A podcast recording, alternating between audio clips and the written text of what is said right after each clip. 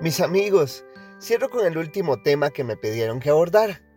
Espero haber aportado un poquito en señalar las escrituras. En ellas encontramos vida. La palabra de Dios nos habla muchísimo del perdón. Mateo 6 nos evidencia que debemos perdonar porque de esa misma manera Dios nos perdonará. Sabemos que debemos perdonarnos. La pregunta es, ¿por qué nos cuesta tanto con nuestras parejas a veces? Bueno, creo que tiene que ver con la costumbre y las expectativas. Déjenme explicar esto con un ejemplo.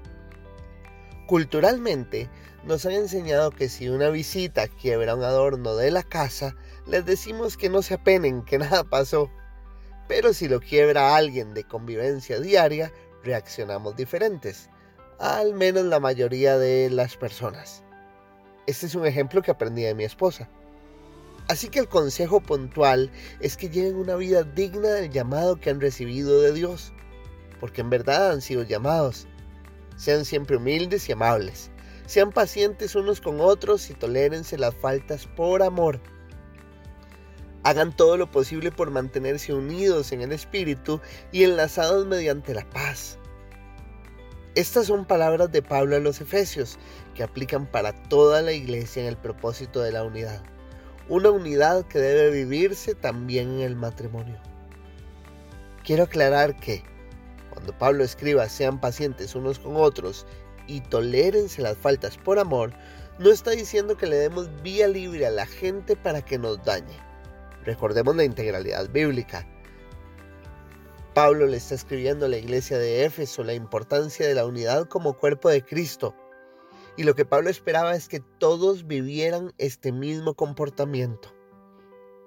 También en Primera de Pedro, el apóstol viene hablando sobre la manera en la que debemos vivir los servidores de Dios y dedica un espacio en el capítulo 3 a los matrimonios, el cual recomiendo que lean.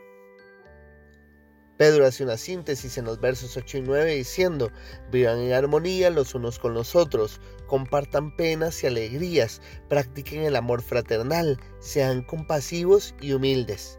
No devuelvan mal por mal ni insulto por insulto, más bien bendigan porque para esto fueron llamados, para heredar una bendición. Quiero sumar palabras mías que no son canónicas, pero creo que pueden sumar un poquitito tengan expectativas adecuadas entre ustedes, al mismo tiempo que trabajan por ser mejores cada día. En el matrimonio, ustedes tienen cosas en común que disfrutan el uno del otro y cosas que los diferencian y probablemente les cueste digerir. El consejo práctico es, de las cosas que te cuesten de Mauricio, Rebe, vos vas a tomar la decisión de aplicar tolerancia adicional y Mauricio comprometerse a trabajar en eso. Y viceversa, de las cosas que a Rebeca le cuestan, Mau, vos vas a tomar la decisión de aplicar tolerancia adicional y Rebeca comprometerse a trabajar en eso. Conversen y mejoren juntos. Sobre el perdón, ya ustedes saben lo que la palabra dice. No eximan a su pareja del estándar de gracia sobre el cual Dios quiere que miren a otros. Que Dios bendiga su matrimonio, amigos. Trabajen constantemente para su éxito. Desde Costa Rica se les quiere muchísimo. Un abrazo.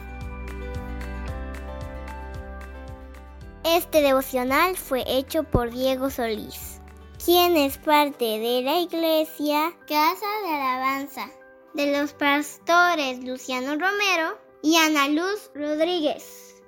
Búscanos en Facebook como Ministerio Internacional Casa de Alabanza.